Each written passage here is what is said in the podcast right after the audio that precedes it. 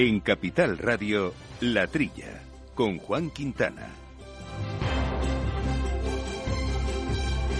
buenos días, gente del campo, y buenos días, eh, amigos del campo y de sus gentes. Eh, bienvenidos aquí, contentos de estar con todos ustedes aquí otro fin de semana charlando de agricultura y de alimentación y de ganadería y de sequía, de eso no nos gusta tanto, y del precio de los eh, inputs, menos todavía, en fin. Pero también hay cosas, también hay cosas bien interesantes de nuestro sector y bien positivas que vamos a abordar hoy en un programa que hacemos con Jorge Zumeta, al mando de los controles técnicos, y aquí en los micrófonos, Jaume Segales. Jauma, Muy buenos días a todos. Pues aquí estamos, vamos a charlar Ante la sequía sonrisa. A que sí, que sí, que sí, a ver si por fin se revierte esta situación, empezamos a a dejar de ver las orejas al lobo, que, ya lleva un poco. sí, sí, totalmente. Un poco. un muchito constante, una temporadita y que permita temperar todo bien.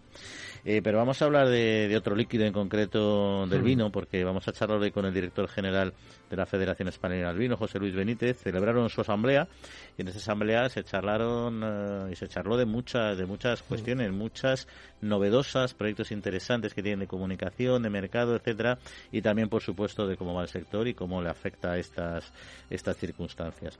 Y también vamos a hablar eh, de consumo de carne, consumo de, de carne de vacuno, con eh, Javier López, que es el director general de la Interprofesional eh, eh, Provacuno. Charlaremos de este producto que a veces está un poco criticado últimamente, está bajando el consumo.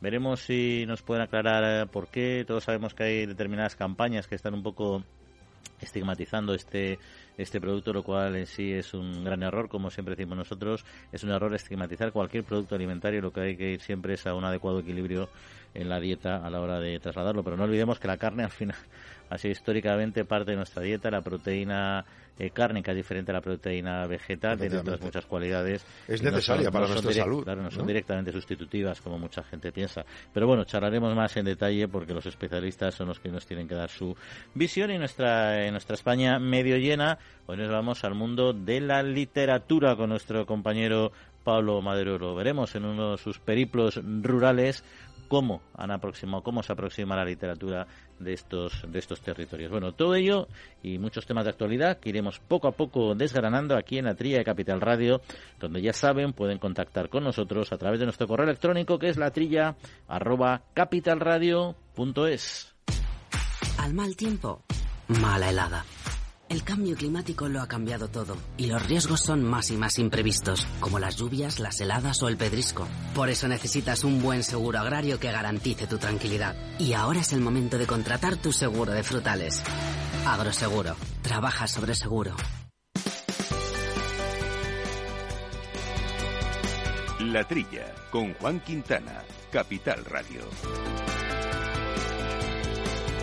Bueno, pues comenzamos, Jaume, si te parece, pues a entrar en asuntos eh, de actualidad. Por ejemplo, Bruselas va a examinar el impacto de la sequía en España para decidir sobre las ayudas. Importante diagnosticar antes de decidir, pero bueno, que el, análisis sea, sea positivo.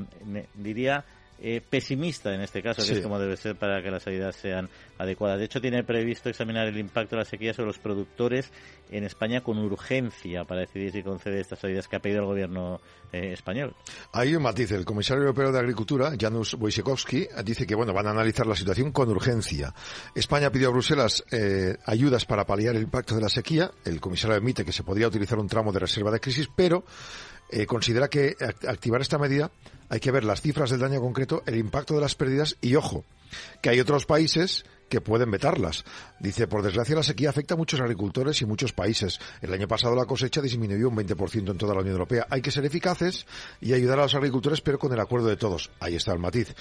Además, España pidió autorización para utilizar fondos europeos de desarrollo rural no ejecutados para dar ayudas directas en este sentido. Y reclamó la activación de una reserva de crisis de la PAC y la posibilidad de que las autonomías utilicen cantidades no ejecutadas de los fondos FIDER para llevar a cabo estas acciones de apoyo. Incluso las de la PAC que llegan en octubre, adelantarlas un poquito. A todo ello el comisario no, ha dicho que no.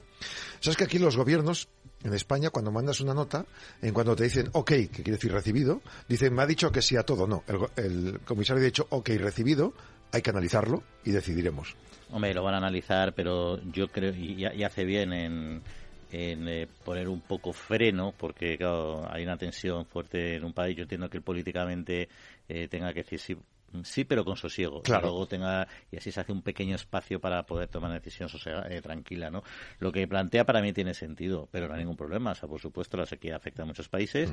No España no está pidiendo darnos solo ayudas a nosotros. Exacto. Que se haga un baremo y, evidentemente, si Grecia, Italia están en circunstancias parecidas, pues también tendrán que tener ese apoyo. Incluso Francia ha tenido problemas de sequía. Pero claro, por eso ha dicho muy bien, hay que valorar el impacto. El impacto en Francia posiblemente haya sido más bajo que en España y en función de las, de las potenciales pérdidas de rendimiento, etcétera, pues tendrán que ir un tipo de ayuda o de otras más o menos, ¿no? Ahí está, está claro que solo en eso estamos todos de acuerdo. Eh, sí que es verdad que la de España está siendo muy radical y nosotros, eh, pues sí confiamos en que se dé una cierta, eh, no prioridad a España, pero sí que la, la realidad de nuestra sequía pues eh, permita recibir unos fondos proporcionales a la que, han tenido. Al final no es que te dé más dinero, sino que te adelanten parte del que te correspondería. Y, eso, no está mal. Y luego los fondos de desarrollo, mira, el segundo pilar es la, el eterno debate, ¿no? El segundo pilar son dos políticas diferentes. No se puede traer la, la, política de desarrollo rural, que es esencial, no, se, no mm. puede quedar minimizada mm. por las políticas de mercado y de producción, pero es cierto que cuando estás hablando de fondos no ejecutados, eh, sería sí que es importante que se reinviertan de alguna manera. Y entonces ahí así pueden ir a estos momentos, a estas, eh, a estas eh, crisis, a estas situaciones de emergencia. En este caso, los fondos no ejecutados, justificándolo, pues bueno, estaban para tal proyecto, pero igual merece la pena adelantarlo para este, pues puedes ejecutarlo. Y además la política de desarrollo rural tiene mucho que ver con, la sostenibilidad medioambiental. Mm. Y el problema de sequía es un problema medioambiental, con lo cual tiene, tiene bastante, bastante coherencia. ¿no? Mm. Eh, cambiamos, si quieres, de tema. Nos quedamos un poco en lo nacional porque el pasado viernes se reunió el observatorio de la cadena y evidentemente, como no puede ser de otra manera, la inflación estuvo en el centro de, la eh, discusión. Eh, la consecuencia de la sequía es que dicen que se va a perder mucho, mucho producto y por tanto va a subir el precio. ¿Qué han hecho? Reunión urgente de los representantes de todos los eslabones de la cadena alimentaria. Hubo un carácter técnico en la reunión de este viernes donde el Ministerio se comprometió ya en marzo a hacer estudios de valor en eh, productos como melocotón, nectarina, patatas, tomate, cítricos y miel para analizar el conjunto de costes y el precio al que se está vendiendo. Los agrarios están, han asegurado ya en marzo que los productores no pueden bajar los precios con los costes actuales y han pedido más medidas de apoyo. En febrero hubo una sesión extraordinaria presidida por el ministro Luis Planas y desde entonces los precios de alimentos y bebidas no alcohólicas subieron. El último dato era el 16,5% en marzo respecto al año anterior. Una décima por debajo de la del mes de febrero, según el índice de precios al consumo. Pero claro, mm, quieren frenar la posibilidad de que ahora aumente mucho los precios. Mm.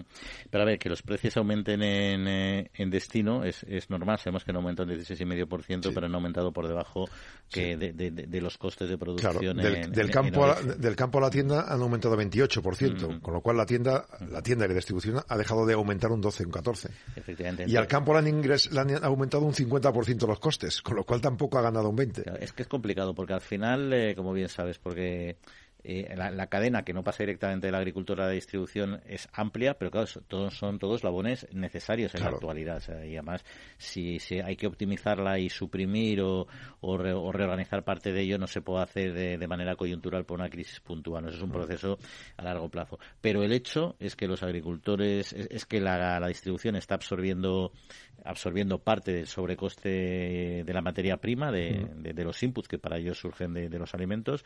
El agricultor se le han encarecido más los costes que lo que se le ha que lo que le ha subido el precio de venta. Y cuando hablamos del agricultor hablamos en general. Claro que sabemos que hay subsectores que en eso no ha pasado, ¿no? Pero estamos hablando eh, de medias, ¿no? Y al final el agricultor, eh, o sea, eh, inevitablemente o se toman medidas adecuadas, tipo IVA, tipo otras, o, o de alguna manera los precios al consumidor van a tener que seguir aumentando. Sea, no, no, no tiene más sentido porque el agricultor no puede seguir con un crecimiento, aunque sea alto, limitado en función del incremento de los costes. ¿Cuál es la, solución, en mi opinión? Es atajar los costes, es que no queda otra. ¿Cómo, se hace? Pues, ayudar en origen. la energía más barata, eh, eh, conseguir, agua al precio más barato posible para salir de esta crisis. Eh, y los impuestos más baratos para el que produce. Y de ahí la, cadena se rebaja. Ahí está. Fíjate, una vez me acuerdo en, la, sección de hostelería eh, hubo un debate con hosteleros en, toda España y hubo unos responsables de Hacienda y de, Sanidad que dijeron, eh, ustedes no pueden producir el orujo, el pacharán que, ponen ustedes en la mesa en el restaurante, ni las setas pueden venir directamente del monte al plato.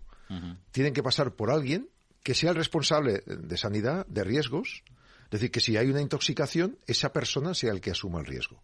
Y todos estos decían, bueno, pero a ese habrá que pagarle. Dice, claro, lógicamente. El distribuidor es el que asume el riesgo, con lo cual él también va a tener que cobrar una parte de ese valor. Y eso ocurre no solo en las setas, ocurre en todos los productos.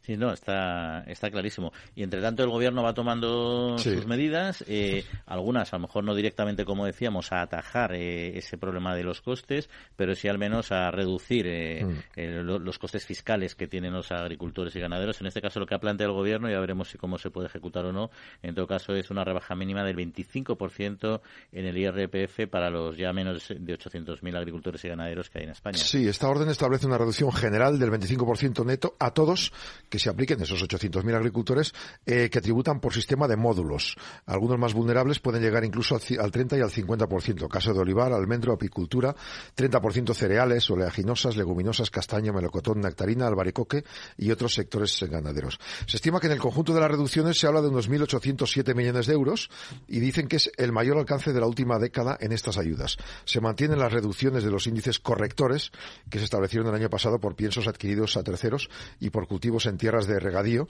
que utilicen la energía eléctrica. Concretamente se establece un 0,5 el índice aplicable a los ganaderos que alimenten el ganado con piensos y otros productos adquiridos siempre que represente más del 50% de los productos alimenticios que han consumido. Y además un elevado número de, reducciones autonómicas, provinciales y municipales que el gobierno va a instar a que se apliquen. Pues veremos eh, que inste, eso ya está hecho y que se consigan. a ver si lo hacen ellos, ¿no? Se consigan aplicar, sí, sí que eso es relevante. Pero en todo caso, mira, nadie la mala conduce. Si eso se consigue poner en marcha, desde luego es una ayuda también para el sector y es muy bienvenida, como muy bienvenida va a ser la siguiente entrevista, el siguiente tema de conversación que vamos a hablar y que se va a centrar en el vino.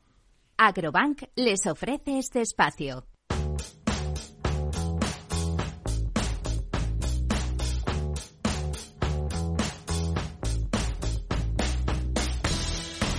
Bueno, pues recientemente la Federación Española eh, del Vino celebró su Asamblea General, donde además de distintos actos propios eh, que corresponden a este tipo de, asambleas, se entregaron diversos premios y también, sobre todo, se tuvo la oportunidad de debatir a fondo distintas cuestiones sobre este sector y de ellas vamos a hablar con don José Luis Benítez, que es eh, su director general. José Luis, muy buenos días.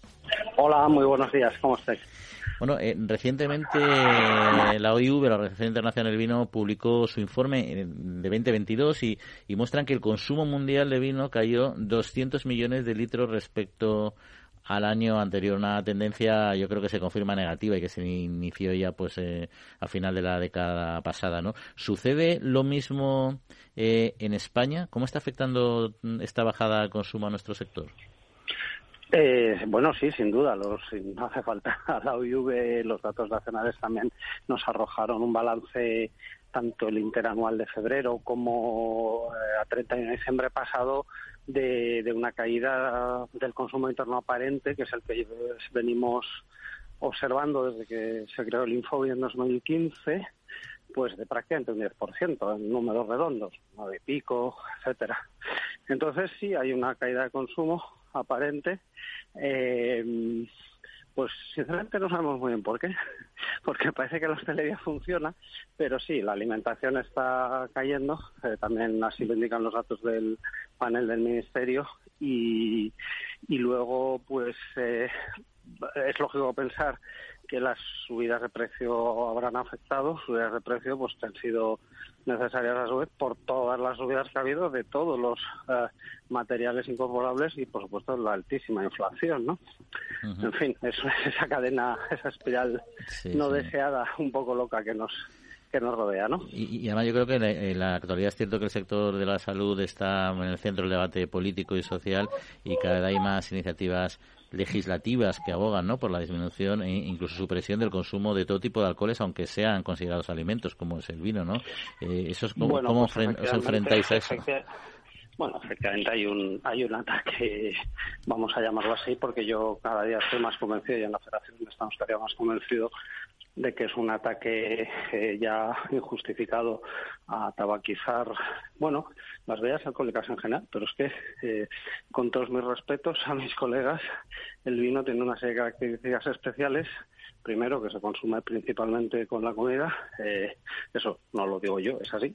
Y segundo, que tiene unas características intrínsecas de apego al territorio que, que bueno, que no se puede jugar con fuego, ¿no? Entonces, lo que está pasando es que se están asumiendo como ciertas las recomendaciones o las políticas que vienen de la Organización Mundial de la Salud, eh, que al final eh, no se sabe muy bien quién las impulsa, o sí, mejor dicho, sí se sabe muy bien, porque resulta que hay eh, algunos, algunas publicaciones que llevan la cabecera de la OMS, pero que las están haciendo literalmente ONGs antialcohol, eh, literalmente. Entonces, claro, al final todo esto está significando una ¿cómo decirlo?, una demonización del producto, ¿no? Sin tener en cuenta, pues, un montón de cuestiones, porque, como son, pues, los patrones de consumo, eh, su asociación a, la sociabilidad, al modo de vida mediterráneo, etcétera, ¿no? De todas maneras, en este aspecto, en la Unión Europea, tanto Francia, Italia y Grecia pueden sumarse a las, a las patronales del vino. Es decir, eh, allí también se produce vino. Imagino que estarán en el mismo problema. Pueden ayudar a, a mandar este mensaje, ¿no? Sí, lo hacemos eh, cada uno con sus limitaciones porque Francia, por ejemplo, eh, tiene un problema para hablar públicamente de estas cuestiones desde que se hizo la, la ley Evan hace ya 30 años mm. y eh, digamos que hay incluso reticencia ¿no? de los medios de comunicación a hablar sobre estas cuestiones o ya directamente han asumido la bueno la situación de una manera parecida no que bueno, que, no se puede hablar de salud, etcétera, pero bueno, sí, Italia, desde luego, eh, Portugal, Grecia, España, somos países que estamos ahí dando mucho el callo. Y es verdad que con el apoyo de, de, por ejemplo, en nuestro caso, pues del Ministerio de Agricultura o del Ministerio, bueno, la Secretaría de Estado de Comercio, ¿no? Eh, pero que no es suficiente porque es verdad que es un apoyo que se reitera constantemente. Por ejemplo, el secretario general lo reiteró y lo dijo en nuestra en nuestra asamblea general pasada, el secretario general de Agricultura, quiero decir, y sin embargo, pues eh, también hace falta decirlo en los foros políticos, ¿no? Hace falta decirlo en el Congreso de Diputados, hace falta decirlo en el seno del Gobierno de España, porque a lo mejor hay otros colegas de, del Gobierno que tienen otra, otra digamos, eh, manera de pensar o de, o de querer actuar y también eh, reclamamos que, se nos apoye de alguna manera, ¿no? Que se plante cara a esta corriente que parece un nuevo puritanismo eh, y no son palabras mías, sino, insisto, del secretario general de Agricultura en nuestra Asamblea General pasada. Porque es que, además, como comentabas el tema de, estas ONG, los informes que realizan a través de la OMS, etcétera, pero al final, y, ahí se demoniza en sentido que parece que el sector lo único que hace o quieres vender, vender y vender, que por una parte es lícito, pero yo creo que ahí hay un, eh, yo creo que el sector está haciendo un esfuerzo, yo creo, o sea, que tiene interiorizado la, la importancia de, de, consumir con moderación, tenéis, yo creo que hay un código de comunicación, o sea, la forma que tenéis de trasladar y de, y de ejercer la lícita labor de, de comercialización de vuestro producto se hace desde una perspectiva, entiendo yo, ética. Y hablo, por ejemplo, del programa Wine in Moderation, que yo creo que, que está teniendo bastante éxito y otras iniciativas, ¿no? Sí, sí, totalmente. Es algo con lo que el sector está comprometido, igual que la propia federación. Aprobamos una asamblea extraordinaria en noviembre pasado la, la inclusión en el etiquetado digital de manera obligatoria de los pictogramas eh, de prohibido a menores de 18 años si vas a conducir o a mujeres embarazadas y recomendamos, de momento, más pronto que tarde será también eh, más que una recomendación para nuestros socios, eh, que lo pongan y muchos lo están haciendo en la etiqueta física en la botella. Es decir, hay un compromiso sectorial, el sector se da cuenta de que aquí hay un ataque y por lo tanto también es cierto, ahí tenemos que jugar nosotros la, la baza de la responsabilidad y demostrar a todos los que nos atacan que somos un sector responsable, que no queremos envenenar a la población, que es lo que parece, ni que la gente se alcoholice. Tenemos que ver con responsabilidad cuando puede beber, quién puede beber, por supuesto los menores ni una gota, etcétera, etcétera. Pero lo que no podemos consentir, y esto ya es lo que está pasando, que ya la propia Naciones Unidas ya no está dejando hablar de, consumo abusivo para hablar de consumo. Y eso al final se traduce en políticas de los gobiernos y cada vez más el mantra de que lo mejor es no beber ni una gota que yo, eh, un poco exagerando, eh, lo llevaría a decir, bueno, pues para que no te pase nada, por lo menos si no ves en una zona de terremotos, es no salir a la calle. Pero claro, es que hay que vivir, ¿no? Quiero decir, y, y, y, la, y vivir, pues tiene, vamos a llamarlo, mm, riesgos, riesgos vitales. Cruzar la calle tiene un riesgo, correr tiene un riesgo, en fin. Pero no, no, no, no vivimos pensando en los riesgos. Pensando, vivimos pensando en el disfrute sin, sin que seamos hedonistas, ¿no? Pero, pero con todo, pues en su lógica medida, porque es lo que hay que hacer. Y, e insisto, eh, bueno, pues, pues el sector en ese sentido también es responsable, como, como bien decías. Y una última pregunta, José Luis, porque además sé que estabas ocupado y no queremos entretenerte. ya orientado con la, con la producción, eh, eh, hablamos ahora, la sequía es un problema muy serio que ahora tenemos sobre la mesa, históricamente cada vez más. Eh, estas escasas lluvias de este año, etcétera, este comienzo de año, ¿cómo se prevé puedan afectar a la producción en España? Bueno, pues a ver, eh, yo siempre digo que hasta que no estamos cerca de la vendimia, en cada sitio cuando toque, eh, hacer predicciones a, más de un mes es peligroso porque eh, la meteorología a veces nos da sorpresas. La realidad actual es que estamos en un episodio de sequía muy grave, hay zonas donde es muy fácil que no haya ningún tipo de recuperación, aunque cambiara esto radicalmente, que no tiene ninguna pinta, dicho sea de paso, según dice ¿no? el, Instituto de Meteorología, etcétera, eh, que son Cataluña y la zona de Jerez, del marco de Jerez, por ejemplo, están sufriendo muchísimo ya las viñas, la sequía, etcétera. Eh, pero y todo apunta que desde luego pues estos calores por ejemplo ahora mismo pues estos calores en zonas como Castilla-La Mancha no eh, Extremadura pues son malísimas para un, buen cuajado eh, de la uva. Es decir mm, vamos a ver qué pasa. La situación buena no es como para el resto del campo esa es la esa es la realidad de este año.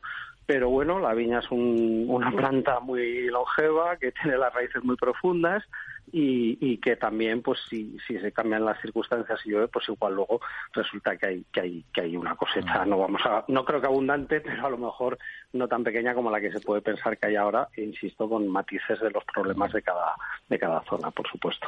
Pues esperemos que así sea don José Luis Benítez director general de la Federación Española del Vino. Muchas gracias por atender nuestra llamada y que tenga un buen fin de semana. Un saludo. Pues muchísimas gracias a vosotros y os deseo lo mismo y a todos los oyentes Agrobank les ha ofrecido este espacio.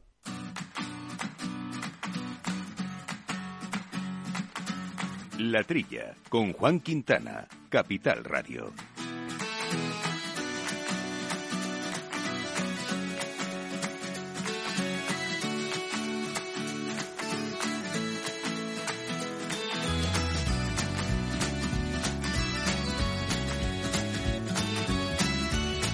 Bueno, pues sí, a ver si cambian las tendencias. Como bien pues dice nuestro invitado, el viñedo es una planta muy rústica, muy resistente y es verdad que, reacciona reacciona muy rápido a la, mm. recuperación de, la temperatura. Lo suyo es que llueva ahora, en primavera, para que salvemos la temporada en septiembre y en agosto. me ¿eh? refería más al agua que a la temperatura, en este caso sí.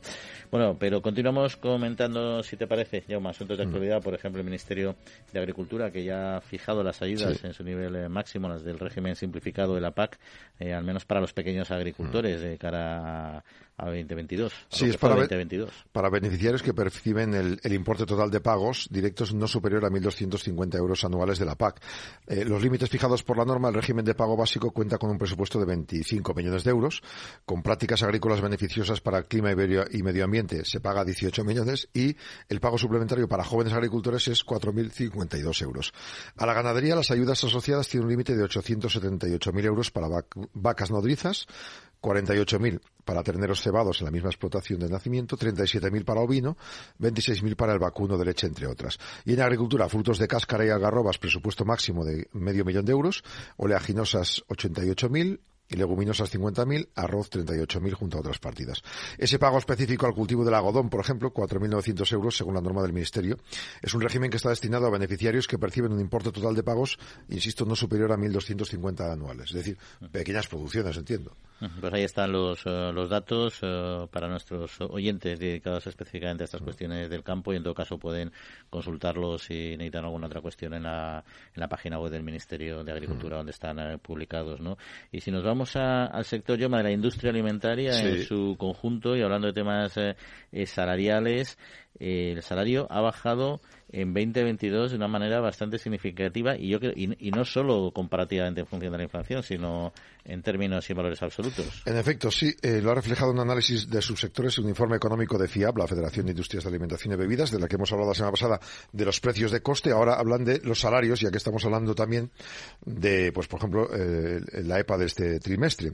Las bebidas es el que cuenta con un salario medio más alto, 42.000 euros por trabajador, de promedio. En esto siempre pasa lo del pavo. Uno se come el pavo entero y el otro no come, pero bueno. Un 2,2% más bajo que en el año 21, sin embargo. En el otro extremo está panaderías y pastas con un salario medio de 22.000 euros. También 1,7 menos que en el año 21. Están bajando los sueldos. La industria de la molinería, 38.000 euros. En este caso sí que ha ganado un 2,5% más respecto al 21. En términos globales hay un avance del número de afiliados a la Seguridad Social, 3,2% más de trabajadores, casi medio millón de empleos directos, a un ritmo superior al que tiene la industria manufacturera. Es decir, que los primarios están contratando más que, que, en este caso los manufactureros. Uno de cada cinco empleados en la industria los aporta la alimentación y bebidas. Y en el ámbito de I+D destaca el rostro femenino. La mujer tiene incluso más representación que el hombre. Ahora mismo en la investigación y desarrollo para primario, para el campo y para, y para la producción, digamos, el 52% del total son mujeres que no está nada mal. Pues mira, lo que has dicho significativo, uno de cada cinco empleos de la industria manufacturera de corresponden a este sector, lo que nos dice un poco, y siempre hemos insistido en la relevancia que tiene para nuestra economía. Y fíjate, a pesar de, el problema es que bajan los precios, los salarios en valor absoluto, pero a la vez eh, ha subido mucho más, ha subido el coste, los costes, los costes de la vida, con lo cual al final que implica que realmente en poder adquisitivo se ha perdido mucho, más, la bajada de los salarios. ¿no? Pero por otro lado, lo curioso es que repuntan los costes eh, laborales, es decir, mm. bajan los salarios, pero repuntan los costes laborales. También es verdad que, bueno, que... Seguridad social, hay más, hay, más costes para las empresas.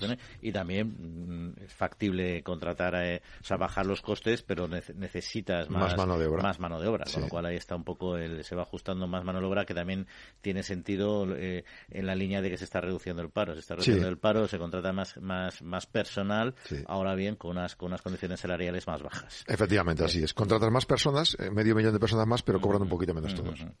y luego, pues, eh, hablamos de, de, la sequía y seguiremos hablando largo y tendido, me temo. Esperemos que no sea así, pero muy posiblemente sí. y, y un indicador eh, que, para nosotros siempre es un termómetro de esta cuestión, eh, son los datos de Agroseguro, que cifra en 2,7 millones de hectáreas los herbáceos protegidos eh, frente a la sequía. Cuenta con la protección del seguro agrario y una cantidad, la verdad, me parece una superficie muy sustancial. Sí. en total, estos seguros pues suponen más de 1.700 millones de euros de capital asegurado. La entidad Agroseguro recuerda en un comunicado que el riesgo de sequía está dentro de este seguro agrario para los cultivos, herbáceos, cereal, invierno, leguminosas, colza y girasol. También incluye uva de vino, molín, eh, olivar, maíz, alfalfa, remolacha, o sea, las, algunas de secano. El periodo de recurrencia también se ha reducido en los últimos años. En las últimas décadas era de 7 a 10 años y ahora se ha reducido a un plazo menor, eh, hasta los dos últimos años. Indemnizaciones del 2012 al 17 se han pagado 210 millones de euros y 190 respectivamente en el 17. El año pasado fue desigual por el tema de altas temperaturas, golpes de calor, falta de lluvias. Abonó Agroseguro 117 millones por siniestros de sequía y 90 fueron agricultores de cultivos herbáceos. El 37% del total de los siniestros agrícolas eh, se debió a riesgo de sequía. Y un apunte más, eh, Agroseguro dice que el impacto definitivo de la baja lluvia en la campaña que se está teniendo ahora pues, pues se podrá concretar según avance la cosecha en la meteorología, pero que están preparados a partir del mes de junio para empezar a hacer balance.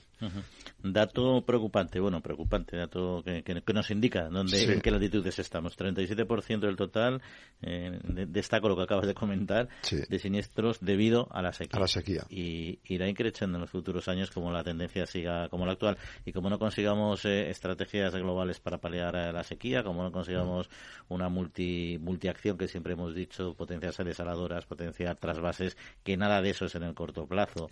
Pero sí lo son decisiones de mejora de las infraestructuras hídricas y, y sobre todo la tarifación, etcétera, va a ser complicado. Entre todo esto, tenemos, en ese magma, además, estará el debate político a nivel global de, Doñana con todos los acuíferos y todo lo que ello de manera indirecta está. Bueno, eso es el trazo grueso, porque no entran en la base, simplemente se están metiendo palos entre ellos para demostrar que están pensando en un problema que ellos no saben o no quieren resolver. Como tú me dices, un plan de agua bien hecho, supervisados y comidos por Bruselas, y luego lo que decías tú, transgénicos, es decir, hay plantas que pueden con la mitad de agua darte el, máximo rendimiento. Aprovechémoslas. Ahí está, a ver si nos dejan, a ver si nos dejan, que llevamos décadas aquí desde, desde estos micrófonos y sobre todo los agricultores pidiéndole una vez tras otra. claro. Pero vamos, hasta aquí, si te parece, llama nuestro segundo bloque de noticias de actualidad. En Agrobank queremos ayudarte con los trámites de la PAC o anticipándote las ayudas cuando lo necesites. Además, hasta el 15 de junio, si solicitas un anticipo superior a 3.000 euros, te llevas un dron de última generación, 5.000 unidades. Infórmate en caixabank.es barra agrobank.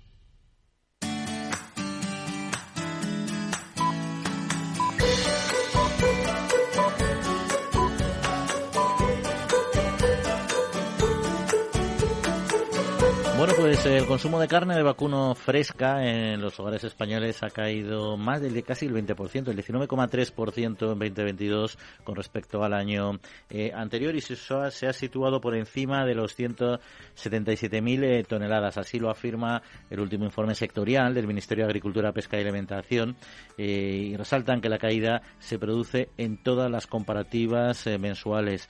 ¿Por qué? ¿Cuáles son las futuras, las perspectivas? De eso vamos a a charlar eh, con nuestro compañero Javier López, que es director general de la Interprofesional del Vacuno, de Provacuno. Javier, muy buenos días. Buenos días. Bueno, ¿es un dato coyuntural o sigue la tendencia a la baja?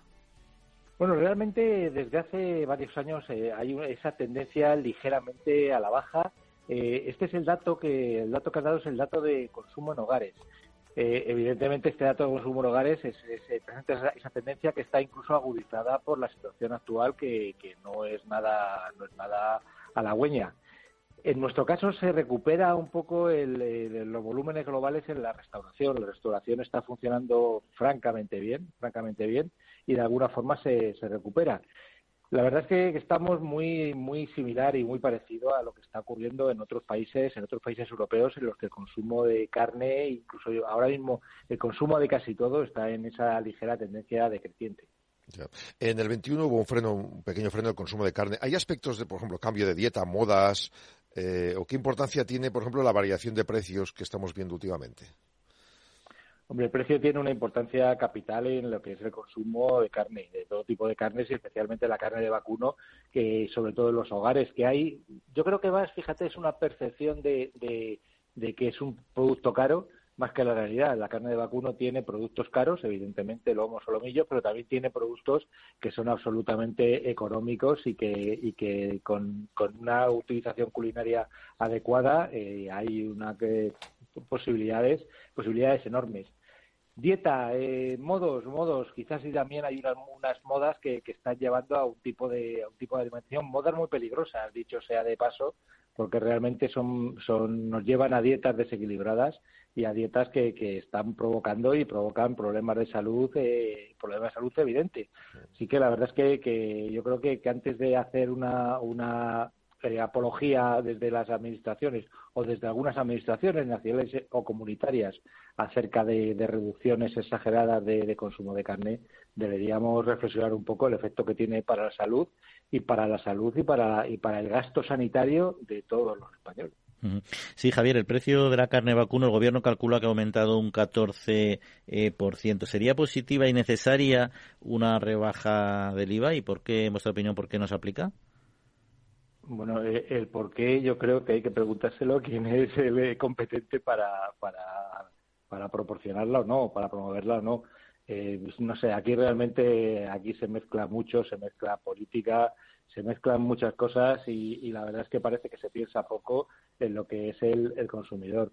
Hombre, ayudaría, ayudaría, pero desde luego quizás más eh, a nivel psicológico que, que real. O sea, poco la, el, otro día me informaban acerca de, de que los eh, productos que habían tenido esa reducción de, IVA ya se habían, ya se habían eh, amortizado. ¿Por qué?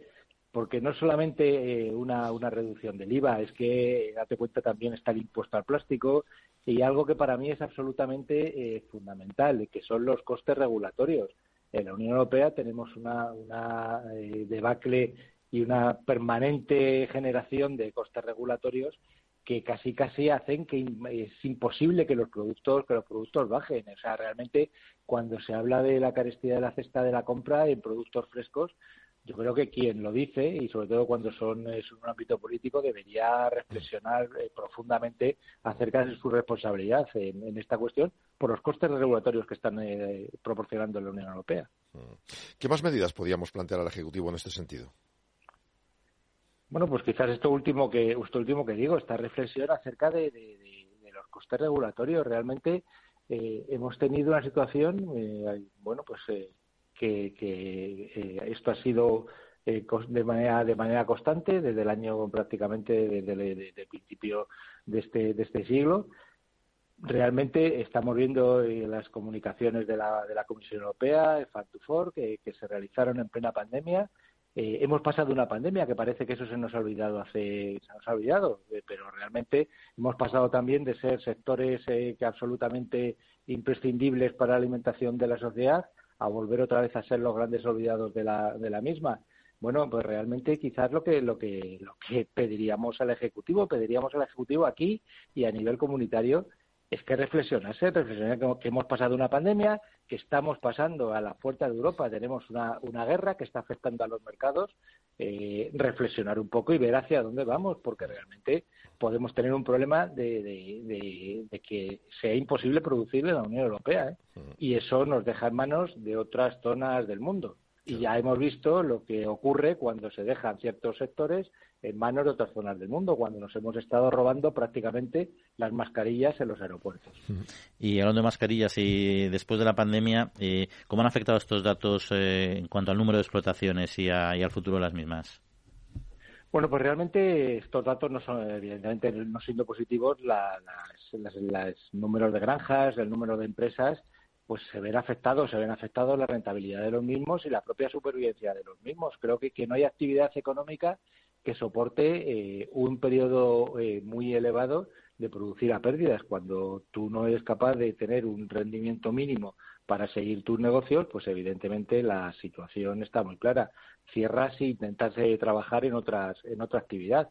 Y esto es básicamente lo que hace lo que va a hacer el sector, tanto en las, en las granjas como en las industrias cárnicas, aquellas que no sean capaces de tener una rentabilidad mínima, pues no tendrán más remedio que cerrar. Esperemos que sean de la forma más ordenada posible y sin quiebras eh, eh, graves para, para el resto de la cadena. Y no hay otra solución, no hay otra solución, ¿eh? No vemos otra solución. No vemos otra solución porque tampoco vemos, no vemos una voluntad política de que, de que está, de, de, buscar reales soluciones. Estamos fijándonos mucho en las consecuencias. Las consecuencias son incrementos de precios, etcétera, etcétera pero pues nos ponemos una venda sobre las causas y así no vamos a ningún sitio. Teniendo en cuenta tantos factores exógenos, ¿qué previsiones pueden hacer desde Provacuno para este año en general en, su colectivo y si prevén que haya más explotaciones o mantener las existentes o qué porcentaje de cierre si es que los hubiera? Hombre, decirte porcentaje de cierre yo desde luego no me, no me atrevo, no, no, me atrevo, es prácticamente imposible. Mejor que no los hubiera, ¿no? Eh, claro, claro, evidentemente, porque cuando no, eh, ¿qué, más quiere eh, y sobre todo en este sector, en este sector primario, qué más quiere el ganadero, fundamentalmente que tener su granja activa, poder hacer su trabajo, que es el que es el que sabe y el que le gusta.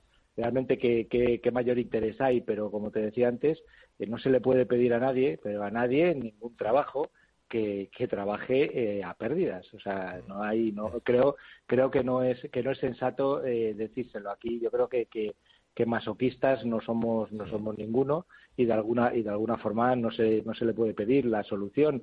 desgraciadamente en este sector es, es irse sin decir ni pío. Otros hacen manifestaciones y cierran carreteras y queman neumáticos. No, pues aquí el sector, el, el ganadero fundamentalmente y el industrial pues cierra su instalación y ya está. Pero una cuestión muy importante, instalación ganadera que cierra no vuelve a abrir. ¿eh? Claro. Y ojo a, la consecuencia sobre la disminución del número de alimentos disponibles para la sociedad. ¿eh? Bueno, y hablando de la balanza comercial, Javier eh, destaca la caída en la exportación de animales vivos en, más del 31% en volumen y se han quedado en torno al 70, casi el 70% de toneladas. Si hablamos de valor, ha caído por encima del 10% y son 239 millones eh, facturados, ¿no?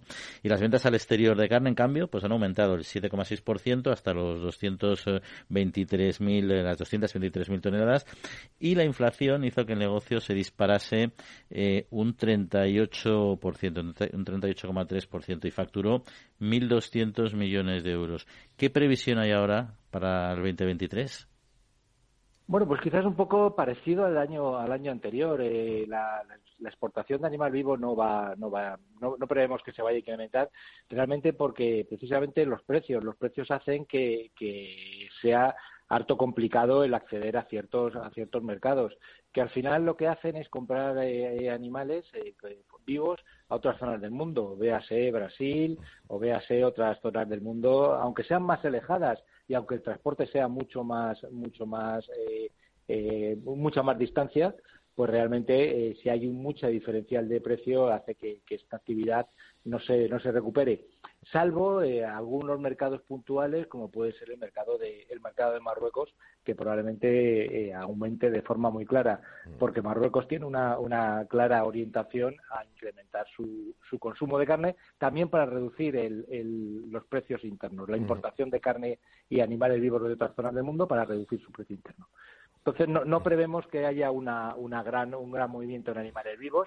Y en Europa la carne pues se va donde más se valoriza. Eh, función de cómo estemos en nuestra relación de precios de mercado interno con nuestros países principales clientes, eh, Portugal, Francia e Italia, pues la carne se irá a un sitio o la carne vendrá a España. Si la carne en España está muy cara.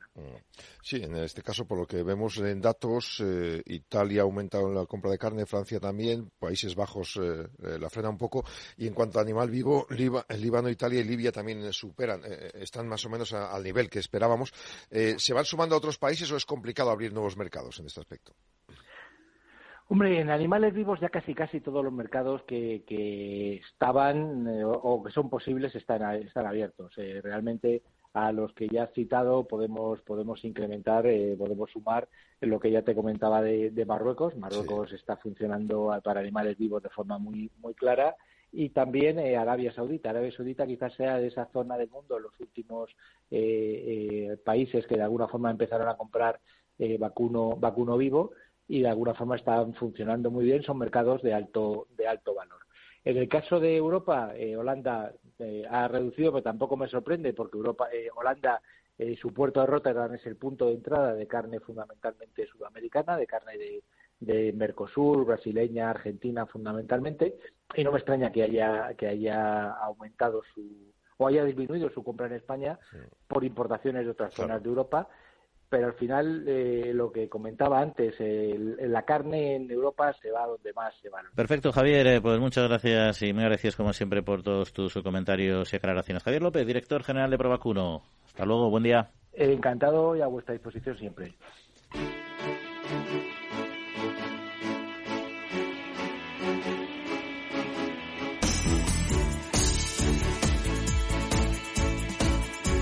En Capital Radio, La Trilla, con Juan Quintana.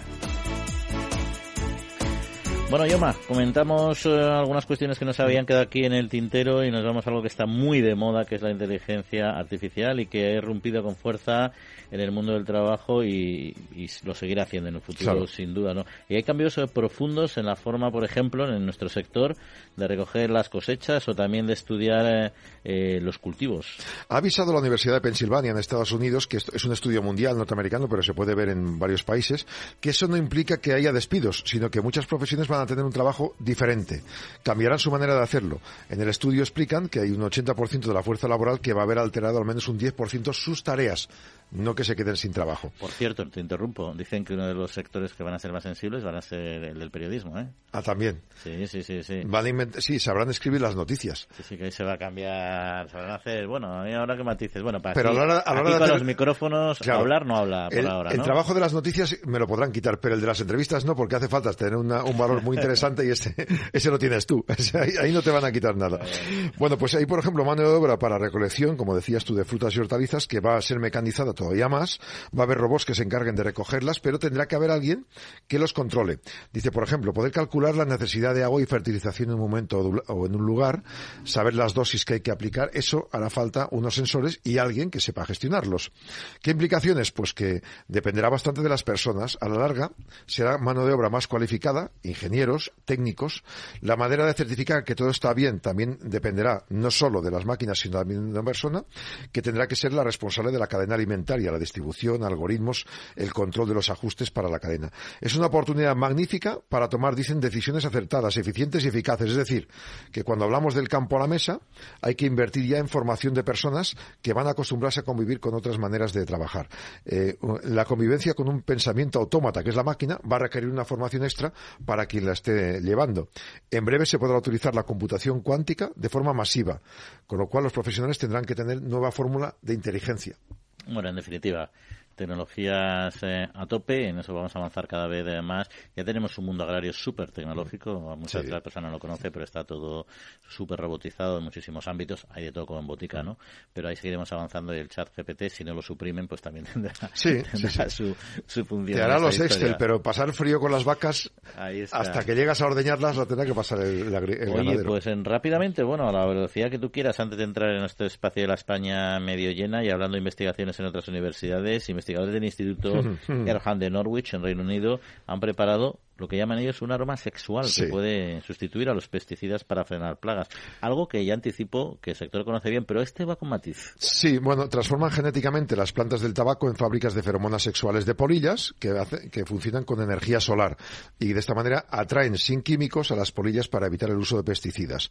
Eh, estos investigadores han demostrado cómo el cobre se podía utilizar como una molécula de bajo coste mm, y también cómo la arquitectura de construcción influye en la expresión genética y en los rendimientos de productos. Eh, las personas que se dedican a la agricultura cuelgan dispersores, como tú dices, de feromonas en los cultivos. Bueno, pues algunas de estas moléculas las crean con estos procesos químicos. directamente es sintética pura. Sí, es un avance, pues un avance interesante. Las feromonas, nuestros oyentes seguro que lo conocen, si no se lo contamos brevemente. Simplemente se atraen a los, a los machos con la feromona sexual, pensando que son hembras, y lo único que consiguen con eso es que no procreen. Y al final eh, eliminan y se, y se cargan las plagas, simplemente evitando que, que, que procreen y que se creen nuevas, nuevas poblaciones. Y eso se utiliza de manera bastante habitual, sobre todo mucho en invernaderos, en espacios más controlados también, y la verdad es que son bastante eficaces y sobre todo muy ecológicos. Ya Efectivamente. Bueno, y si te parece, entramos ya en nuestro espacio, la España medio llena. No queremos hacer esperar a nuestro compañero Pablo Maderuelo, que hoy pues le ha dado por la literatura en uno de esos periplos que hace por eh, nuestros pueblos. Pablo, muy buenos días. ¿Qué tal compañeros? Muy buenos días, un fin de semana más desde la España medio llena, la sección aquí en la trilla en la que nos detenemos en la realidad del medio rural para contar historias que nos llenan de inspiración, que nos informan sobre las cosas que pasan en los pueblos y como siempre esa pequeña parada que no queremos que se nos pase cada fin de semana. Es un momento en el que nos podemos parar a pensar en la lectura, en la escritura, en todo lo que tiene que ver con la cultura y en esos libros que nos acompañan desde que somos muy pequeños. Antes solo en formato físico, ahora en muy distintos formatos, también el digital o incluso el audiolibro que cada vez tiene más adeptos. Bien, pues esta semana he tenido la oportunidad de participar en un evento en el que se han dado a conocer los datos de un estudio que se llama Lectura, Escritura y Creación Literaria. Es un estudio realizado por Berubi e impulsado por Amazon que ha sido basado en una encuesta realizada a 3.000 españoles de entre 18 y 80 años. En la presentación de ese estudio, eh, que ha sido comandada por la periodista Marta Rayero, se han dado algunos datos muy interesantes, tanto de la lectura a nivel general en nuestro país, donde 3 de cada 10 españoles leen entre 10 y 12 libros al año y 4 de cada 10 escriben para divertirse o para ordenar sus pensamientos, pero se han dado datos que tienen que ver con el medio rural, porque se han segmentado esos resultados en función del tamaño de la población. Así que os voy a contar algunas de las conclusiones de ese estudio.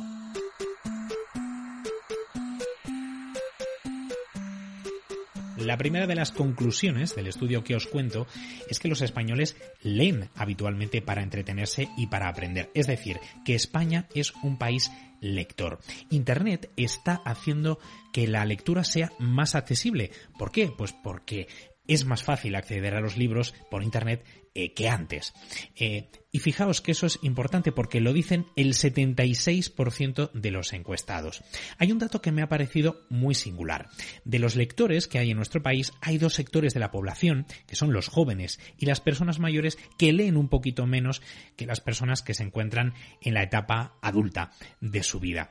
Y son precisamente estos dos colectivos los que están haciendo un mayor acceso a la lectura a través de Internet. Así nos lo ha contado David Morán, que es uno de los responsables de comunicación de Amazon. Lo que hemos visto es que el comercio electrónico se está convirtiendo en un aliado del acceso a la lectura en poblaciones de menos de 50.000 habitantes. Eh, así lo pone manifiesto el hecho de que el 31% de las personas entre 18 y 30 años que viven en entornos rurales afirmen comprar sus libros a través de Internet. Nos pasa algo muy parecido también con las personas eh, mayores que están en el medio en el medio rural. En estas localidades más pequeñas, el porcentaje de gente mayor, hablando de personas entre 61 y 80 años, que recurren al comercio electrónico para comprar libros es 8 puntos porcentuales más elevado que en las grandes ciudades, lo cual eso lo que nos está dando es una indicación de que estos colectivos recurren a este tipo de acceso para comprar libros para acceder a la, a la lectura. El comercio electrónico ha revolucionado el acceso a la lectura en el medio rural, como nos ha contado el propio David. Tienes que pensar que nuestra red logística nos permite el envío de libros físicos al 100% de los códigos postales en España y al 90% de los códigos postales estamos llegando en un plazo de dos días, con lo cual te permite que la gente, ese lector, pueda tener este acceso esté donde esté. Y lo que comentabas esto es muy importante, si está en un sitio donde el desplazamiento a la librería es muy complicado o es muy costoso, eh, permitimos hacer ese, ese salto, ¿vale? Eh, hay que pensar que nosotros eh, una quinta parte de los envíos que realiza Amazon son a poblaciones de menos de 10.000 habitantes y más de una tercera parte de los pedidos de libros los enviamos a códigos postales donde no hay librerías. Es muy relevante porque eh, lo que creo que está pasando es que el comercio electrónico está permitiendo llevar directamente a las casas de las personas de los entornos rurales esos libros que necesitan, esa cultura. ¿no? Están permitiendo salvar esa brecha lectora que pueda existir entre la gran ciudad y la España rural o la España más, eh, más periférica, ¿vale? Hace que no se tengan que desplazar hasta cabeceras de comarcas de, donde haya librerías o hasta desplazarse hasta grandes ciudades para comprar esos, esos libros. He querido entrar a analizar estos datos y su conexión con el medio rural con otros de los ponentes que han participado en esta presentación. Presentación que ha tenido lugar, por cierto, en la biblioteca de la Fundación Ortega Marañón biblioteca construida a partir de los fondos de la biblioteca personal de Ortega y Gasset. Federico Buyolo es el director cultural de esta fundación y a él le he preguntado cómo interpreta eh, pues toda esta realidad relacionada con la lectura, el medio rural y cómo Internet está revolucionando todo lo que tiene que ver alrededor lo está cambiando y tiene que cambiarlo. Ahí es donde Internet tiene que saber qué es el papel que está jugando, cómo facilitan que los pueblos esto se pueda acercar, que puedan tener esa conexión. Sin duda alguna, eh, si no tienen conexión, difícilmente van a poder tener acceso. Yo creo que es una parte de la infraestructura, pero luego también, como me decía una vez un responsable de, de una de las empresas tecnológicas, lo que va también por el cable es importante. ¿no? Yo creo que lo que aquí se había puesto de relieve es que hay mucho para meter por el cable y mucho que tiene que ver con la cultura Internet es pieza fundamental para el desarrollo. No es la única, sin duda alguna, pero sí que es el que nos permite estar conectados en la gran ciudad y sin duda alguna en los pueblos, en los territorios o en los territorios eh, eh, medio poblados o, puestos a poblarse. Otra de las conclusiones que se han puesto de manifiesto en este estudio es la convivencia que existe entre la forma de acceder a los libros, que ahora es más diversa que antes. Hay un 27% de personas que eh, solo acceden a la lectura a través de librerías a pie de calle un 25% que solo compra libros online, pero hay un 26% que combina una forma u otra de hacerse con los libros. Esto ha supuesto una revolución y le hemos preguntado por ello a un booktuber, a un influencer del ámbito de la lectura y la literatura. Su nombre es Fernando Bonete y es el responsable de una cuenta en Instagram que se llama En Bucle. Fernando nos ha contado esto. Totalmente. Hay una pasión grande por la lectura y cuando digo lectura me refiero no solo a leer como tal el libro, sino a, después, ¿no? El momento posterior de la lectura, poder compartirlo con otros. Y esta pasión, además, es eh, transversal tanto a la población, digamos, el segmento de personas más joven, como, y esto nos podría sorprender muchos porque, a muchos, porque mi experiencia es verdad que está en Instagram, está en las redes sociales, y es una red social pues eminentemente joven, pero también en, edades más avanzadas o de, adultos mayores que de verdad tienen interés por lo que decía antes, no solo por leer el libro, sino por luego entablar una conversación y un diálogo sobre estos libros, ¿no? Y el, al final el estudio de Amazon da cuenta de ambos fenómenos, de que somos un país de lectores con posibles mejoras, seguro que sí, siempre las hay, pero un país de lectores y también de escritores. De los datos que se han presentado, hay otro que me ha llamado particularmente la atención, y es que el 37% de las personas que han respondido a esta encuesta dicen que incluyen la escritura dentro de sus hobbies, y de ellos un tercio eh, dice que empezó a escribir en el colegio, lo cual me ha parecido realmente interesante. Pero ¿qué pasa? Que la mayor parte de esa gente pues llega un momento en el que quiere publicar lo que ha escrito y se encuentran con dificultades. Dificultades que vistas desde el punto de vista del ángulo rural son más agudizadas, puesto que si es difícil acceder a una editorial, lo es más aún eh, cuando eh, nos encontramos viviendo en un pueblo, cuando somos personas que no estamos dentro del círculo de las grandes ciudades donde se encuentran estas empresas que se dedican a publicar eh, libros, ¿no? A publicar lo que se escribe. Raquel es una eh, autora que ha publicado ya su primera novela con KDP, que es una herramienta de autopublicación de que dispone precisamente Amazon. Con Raquel he hablado precisamente sobre la importancia que este tipo de herramientas de autopublicación pueden suponer para el medio rural. No, desde luego, si ya es difícil llegar a una editorial viviendo en una gran ciudad como es Madrid, pues en un pueblo es eh, imposible.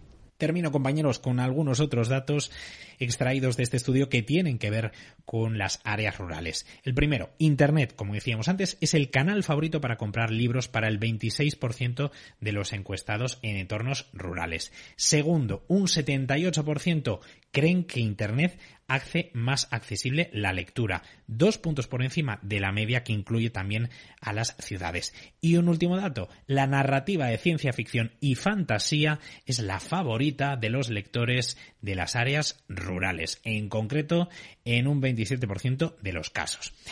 En fin, compañeros, espero que todos estos datos os hayan resultado útiles pues a la hora de conocer la realidad de la lectura en el medio rural en un fin de semana como este en el que celebramos el Día del Libro.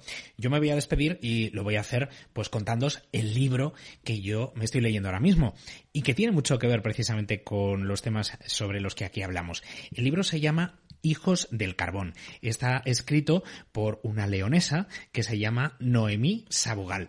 Y lo que cuenta es cómo ha cambiado el panorama en todas esas zonas que vivían del carbón, una vez que se han apagado las centrales térmicas que generaban electricidad en todas esas zonas. Estamos hablando de Asturias, de León, de Palencia, de Teruel, de Coruña, de Puerto Llano, de Córdoba.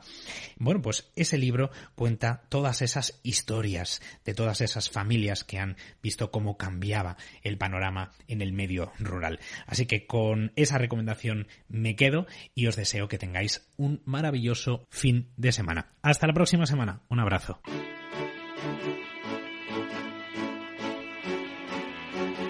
La Trilla, con Juan Quintana, Capital Radio. Bueno, pues cómo han cambiado ya nuestros eh, desayunos. Yo recuerdo cuando entró, fíjate, eh, en España la moda, porque antes no existía, sí, en muchas zonas rurales, pero no extensificada, del pan con aceite y con jamón y con tomate por las mañanas, que yo creo que está acostumbrado a las galletas María de toda la vida y con mucha tosta con manteca y mermelada.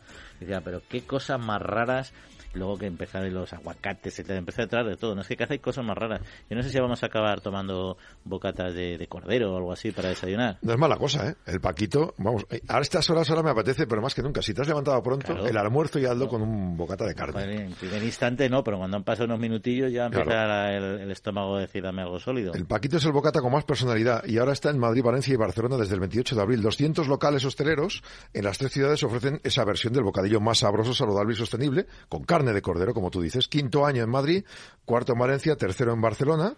Eh, está montado por Interovic, la interprofesional de ovino y caprino de carne, y quiere fomentar el consumo del cordero. En mollete, chapata, baguette, pan de molde, focaccia brioche, una tosta de hogaza, un finísimo pan de cristal. Hay mil cosas. Puedes meter notas picantes, agridulces, fresco mediterráneo, tipo hamburguesa. Lo están haciendo de muchas maneras distintas. Hay más de 600 preparaciones distintas que están compitiendo para conseguir ser el mejor. Estos locales hosteleros, así que aprovechalo. Es sabrosa, sostenible. Elige el origen europeo, carne de lechal, cordero, cabrito, lo mejor. Pero fíjate, hasta el paquito, claro, está el paquito de cordero, que es una, una, innovación, mm. eh, al menos el nombre original, porque claro, viene del pepito de ternera, ¿no? Está el pepito, el paquito, pero y, la, y, hay otras carnes, por ejemplo, la de porcino tendría que sacar también, porque todo el mundo conoce un bocata de, cinta de lomo, ¿no? Pero la falta de ese nombre de llamarle alguna hay otra que buscar algo, sí. Yo sé que el cerdo de capa blanca hicieron una ruta de tapas, tapas de cerdo de capa blanca, que tampoco estaban malas, ¿eh? y, el, el, conejo que tiene tantos problemas de comercialización, ¿no? Y pues, Estaría bien. encuentras ahí con unos solo el bocata de bocata y que le busquen otro nombrecito y tal. El bocata Bugs Bunny. ahí está. De todos modos está muy bien también eh, que el cordero y el ovino busque estas alternativas, pero la verdad es que es un sector que necesita también diversificar eh, eh, mucho y en esto están haciendo, dando grandes pasos. Bueno, probaremos un paquito y ahora a ver si... Ahora mismo. Nos bajamos a un bareto y nos lo ponen y si no les explicamos lo que es, oye, que se espabilen, que aprendan. Que, tienen que estar en la onda. Bueno, Jaume, muchas gracias. Igualmente, feliz semana. Como siempre, y a Jorge Zumeta le agradecemos también el que esté aquí al mando de los controles técnicos. Nosotros nos despedimos, les recordamos eso, nuestro correo electrónico, para que nos manden cualquier cuestión que les quede aquí pendiente o que quieran ustedes comentar a la trilla arroba capitalradio.es y por nuestra parte, lo dicho, que pasen muy buena semanita, cuídense mucho y en siete días volvemos a estar con ustedes. Un saludo.